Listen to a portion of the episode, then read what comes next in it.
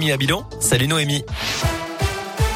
Salut Cyril, salut à tous. À la une, une école et un collège fermés dans le Puy-de-Dôme, 39 classes fermées au total et 546 élèves testés positifs dans l'académie de Clermont. Des chiffres en très forte hausse cette semaine. Même tendance dans l'académie de Lyon avec 617 classes fermées cette semaine contre 514 la semaine dernière. 1778 élèves ont été testés positifs contre moins d'un millier la semaine dernière. Et dès la mi-décembre, les enfants de 5 à 11 ans qui ont un risque de développer une forme grave de la maladie pourront se faire vacciner. Olivier Véran, le ministre de la Santé, a annoncé aujourd'hui que le vaccin Pfizer pour ces enfants sera bien disponible.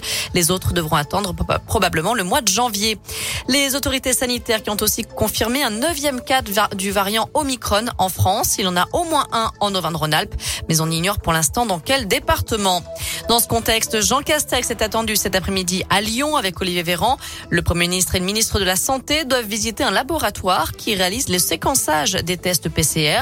Jean Castex doit aussi visiter un centre de vaccination avant de rejoindre l'aéroport Lyon-Saint-Exupéry où il découvrira le dispositif mis en place pour le contrôle des mesures sanitaires.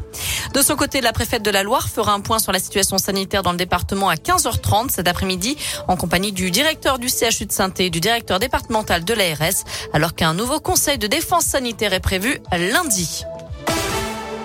Un peu plus tôt ce matin, Jean Castex était à Bourg-en-Bresse pour clôturer les assises nationales des départements de France. Les élus lui ont remis 102 propositions pour retrouver leur capacité à agir auprès des Français. Ils réclament plus de compétences fiscales et économiques, mais aussi dans le domaine des transports et de la démocratie citoyenne. 100 places, 100 nouvelles places d'hébergement d'urgence déployées à partir de la mi-décembre à Lyon pour une durée de deux ans. Annonce de la municipalité ce matin. Les familles dormant dans la rue avec des enfants seront prioritaires. Au total, 320 places d'hébergement sont à disposition à Lyon. Et puis un barbecue mal éteint est à l'origine d'une violente intoxication au monoxyde de carbone la nuit dernière à Saint-Genis-Pouilly dans le dans l'Ain. Selon les pompiers, l'appareil se trouvait dans une loggia, un balcon fermé relié à l'appartement des victimes. Une femme, mère de famille de 35 ans était prise en charge en urgence absolue. Ses deux filles d'une dizaine d'années sont en urgence relative.